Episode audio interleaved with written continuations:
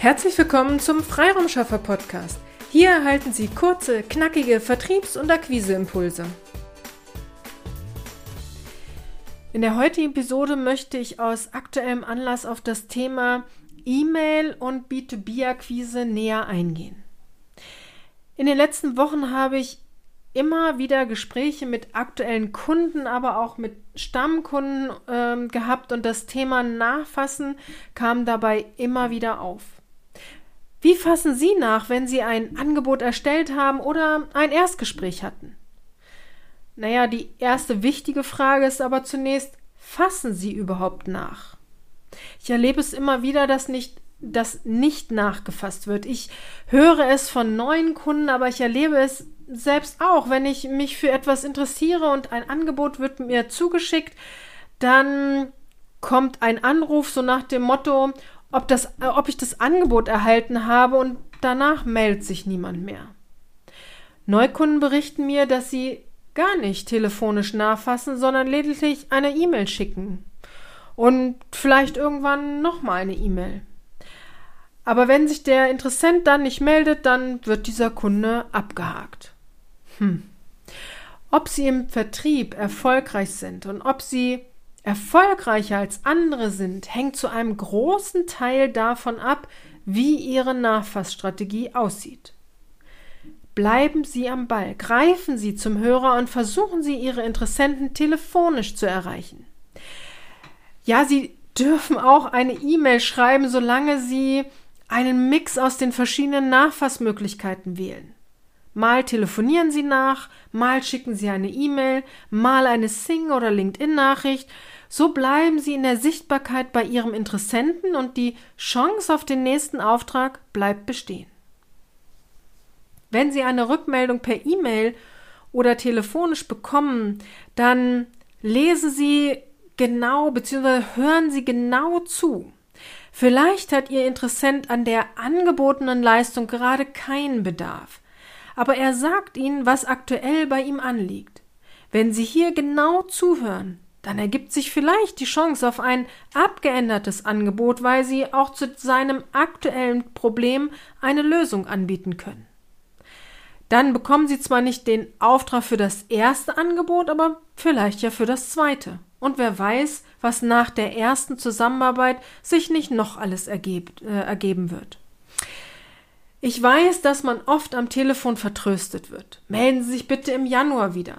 Oh, oh, ich habe gerade viel, so viel zu tun. Melden Sie sich doch in sechs Monaten nochmal. Ja, das ist frustrierend. Aber es ist kein Nein. Diese Woche hat mir gerade ein Neukunden gesagt, dass er solche Wiedervorlagen nicht im Blick behält, weil es seiner Meinung nach Ausreden sind. Das mag sein, aber weil die meisten Vertriebler so denken, können sie sich doch abheben, indem sie diese Wiedervorlagentermine im Blick behalten. Und, wie ich immer sage, sympathisch, hartnäckig dranbleiben. Bleiben Sie also unbedingt immer am Ball. Ja, die Zeiten sind gerade nicht leicht und vielleicht denken Sie, oh, mein Kunden, meinem Kunden geht's gerade nicht gut, da brauche ich gar nicht nachzufassen, er wird mir den Auftrag nicht erteilen. Und weil sie dies so meinen, greifen sie nicht zum Hörer. Vielleicht haben sie auch Angst oder Respekt davor, was sie von ihrem Kunden persönlich über die aktuellen Krisenzeiten hören werden. Daher melden Sie sich nicht persönlich, sondern schreiben Sie ein, äh, schreiben einfach eine E-Mail. Dies ist eine Art Verstecken hinter einer E-Mail. Dabei ist es gerade jetzt wichtig, dass Sie sich Ihrem Kunden zeigen da und ihm auch damit zeigen, dass Sie auch in schwierigen Zeiten für ihn da sind. Sprechen Sie mit Ihren Kunden, bleiben Sie in Kontakt. So bauen Sie Ihre Verbindung zu Ihrem Kunden weiter aus und merken Veränderungen im Markt, Veränderungen im Bedarf und können Ihre Leistungen entsprechend anpassen. Dies kann nur durch ein persönliches Gespräch per Telefon, online oder in Präsenz erreicht werden. Also bleiben Sie am Ball, greifen Sie zum Hörer. Am 1. und 2. Dezember hatte ich mein Unternehmer Mastermind Treffen. Ich bin in der Unternehmer Mastermind Gipfelstürmer von Martin Limbeck. Es war sehr interessant, was Martin uns auch genau zu diesem Thema Nachfassen erzählt hat. Martin teilt meine Meinung, dass es gerade jetzt wichtig ist, an seinen Kunden eng dran zu bleiben und weiter den Dialog zu suchen. Das waren wieder zwei spannende Tage und der Austausch mit anderen Unternehmern ist immer wieder sehr inspirierend.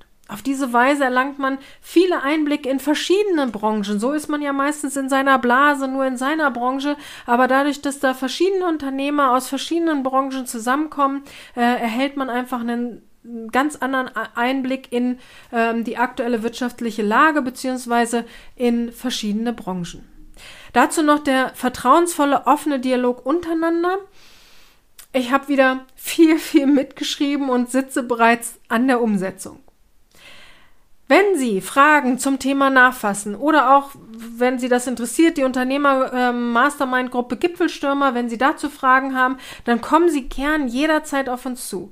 Einfach eine E-Mail an willkommen at ihrem-freiraumschaffer.de oder schreiben Sie mir eine auf Sing oder LinkedIn eine kurze Nachricht. Auf den Austausch mit Ihnen freue ich mich. Ich wünsche Ihnen nur noch, ähm, nun noch eine erfolgreiche Zeit ja, auch im Dezember kann das Thema Nachfassen absolut spannend sein. Nutzen Sie doch diese Zeit, greifen Sie zum Hörer und wünschen Sie so eine schöne Weihnachtszeit. Verstecken Sie sich auch hier nicht hinter einer Weihnachtskarte, sondern sprechen Sie mit Ihren Kunden. So erfahren Sie, wie es Ihren Kunden wirklich geht und wie die Planung für 2023 aussieht. In diesem Sinne, Strategie schafft Umsatz auf eine erfolgreiche Umsetzung. Ihre Petra Siaks. Vielen Dank, dass Sie heute mit dabei waren. Wenn Ihnen diese Episode gefallen hat, freuen wir uns, wenn Sie unseren Podcast weiterempfehlen oder einzelne Episoden weiterleiten. Vielen lieben Dank. Wir möchten Sie aber auch gern dazu einladen, wenn Sie Ideen, aber auch Kritik haben, zögern Sie nicht, uns dies mitzuteilen, denn wir machen diesen Podcast für Sie. Wir freuen uns auf Ihr Feedback, Ihre Bewertung bei iTunes und vor allem, wenn Sie unseren Podcast abonnieren und bei der nächsten Episode wieder mit dabei sind. Bis dahin, Ihre Freiraumschaffer.